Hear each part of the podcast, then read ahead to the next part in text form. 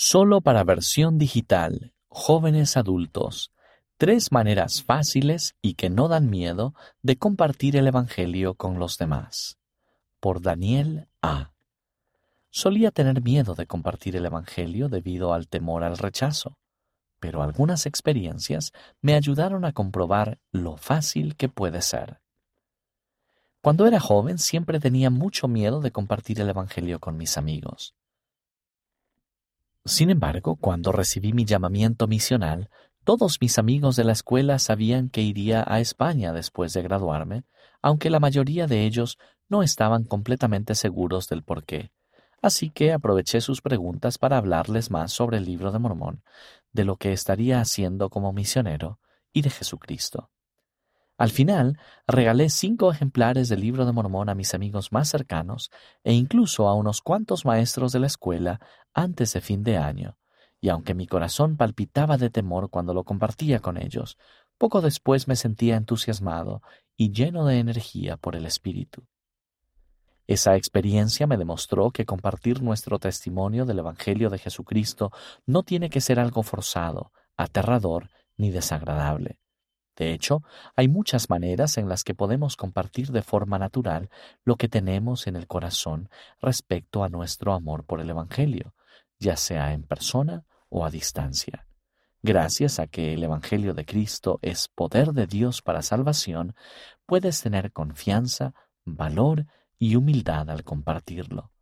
Estas son algunas ideas que aprendí de mis experiencias y de las escrituras que me han ayudado. 1. Ser auténtico. Cuando estaba en Barcelona en la misión, mi compañero y yo caminábamos junto al edificio de la iglesia cuando vimos a una joven que se dirigía hacia nosotros. Nos sentimos inspirados a hablar con ella, así que la detuvimos y le preguntamos si había visto antes el edificio de la iglesia. Nos enteramos de que se llamaba Maya. Todos los nombres se han cambiado y la invité a que fuera a una noche de juegos que planeábamos realizar con otros jóvenes adultos el viernes siguiente, y ella aceptó.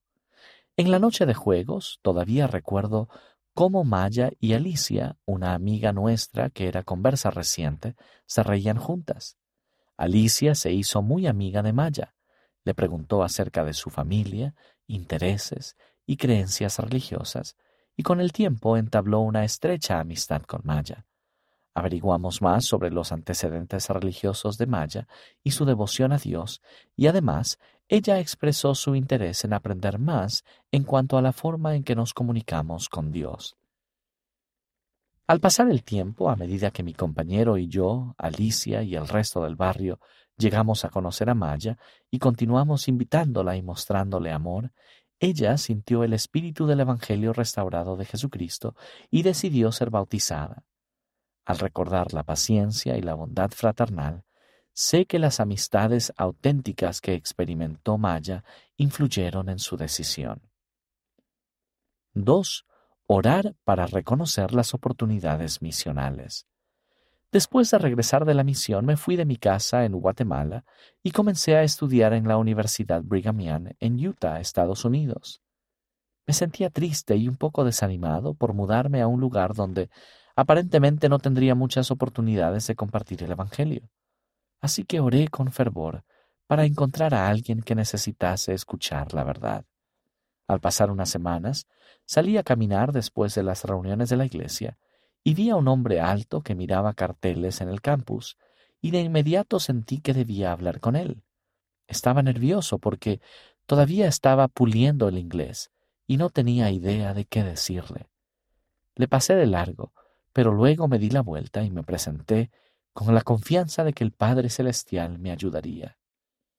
Mantuvimos una conversación amena, y me dijo que no era miembro de la iglesia, sino que era estudiante, y que le maravillaba el servicio que la iglesia presta a las personas. No podía creer que yo estuviera hablando en el campus de BYU con una persona que no era miembro de la iglesia. Intercambiamos números de teléfono y con el tiempo le presenté a más miembros de la Iglesia y le ayudé a aprender más sobre el Evangelio. El hombre no se unió a la Iglesia, Pero mediante esa experiencia aprendí que si deseamos bendecir la vida de otras personas, Dios nos ayudará a aprovechar las oportunidades que nos rodean. Así que ahora no oro para tener oportunidades misionales, sino que oro para que mis ojos vean las oportunidades misionales que están frente a mí. 3. Mostrar el amor perfecto de Cristo a los demás. Cuando me iba a casar, María, una de mis parientes más cercanas, me visitó. Anteriormente, María había decidido dejar la iglesia para entablar una relación con otra mujer y aunque no estoy de acuerdo con todas sus decisiones, amo a María y respeto su albedrío. Así que intento mantener una relación cordial con ella. Cuando María y Kristen nos visitaron, tuve la oportunidad de darles a ambas bendiciones del sacerdocio, dado que buscaban guía para resolver algunas dificultades en su vida. El Salvador a menudo respondía a la fe de aquellos que estaban fuera del convenio o que no guardaban sus mandamientos de modo que, aunque no estaba seguro de lo que iba a decirles, me vestí y me preparé para dejar que el poder de Dios fluyese por medio de mí.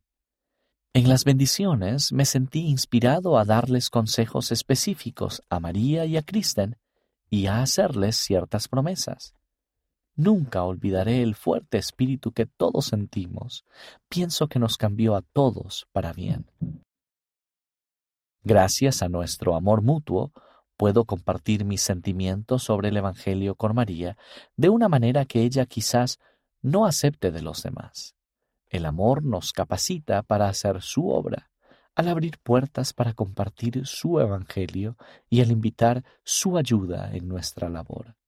Con amor perfecto, el Salvador compartió verdades con la mujer junto al pozo, aunque había pecado y era samaritana.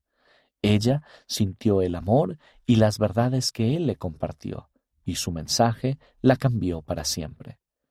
Aunque no se acepten nuestras invitaciones para vivir el Evangelio, compartir el amor de Dios con los demás puede marcar una diferencia duradera en la vida de ellos. Podemos tener valor para ayudar a los demás a avanzar hacia Cristo. Con respecto a la obra misional, el elder Dieter F. Uchtdorf del Quórum de los Doce Apóstoles enseñó: Confíen en que el Señor obrará sus milagros. Comprendan que no es su trabajo convertir a las personas. Esa es la función del Espíritu Santo. Su función es compartir lo que guardan en el corazón y vivir de forma consecuente con sus creencias de modo que no se desanimen si alguien no acepta el mensaje del Evangelio de inmediato. Eso queda entre la persona y el Padre Celestial. Su función es amar a Dios y amar a su prójimo, es decir, sus hijos. Crean, amen, hagan. Sigan ese camino, y Dios obrará milagros mediante ustedes para bendecir a sus preciados hijos. Si nuestro amor por los demás es más grande que el temor al rechazo, veremos de qué manera se despliegan las hermosas bendiciones de Cristo al esforzarnos por recoger a Israel. Romper las barreras que tenía cuando era adolescente me ha ayudado a cimentar un fuerte testimonio de la importancia de la obra misional en mi vida. Podemos invitar a otras personas a venir a Cristo por medio de maneras naturales, pequeñas y sencillas, en particular al llegar a conocerlas, ofrecerles ayuda y amarlas. No todos mis esfuerzos por compartir lo que hay en mi corazón han conducido a la conversión, pero reconozco que cuando tengo el valor de compartir el Evangelio, ayudo a los demás a dar un paso hacia Cristo y además avanzo en mi propio trayecto por la senda de los convenios. Después de todo, podemos hallar mayor felicidad y bendiciones cuando tratamos de ser como Jesús y de traer a otras personas a Él.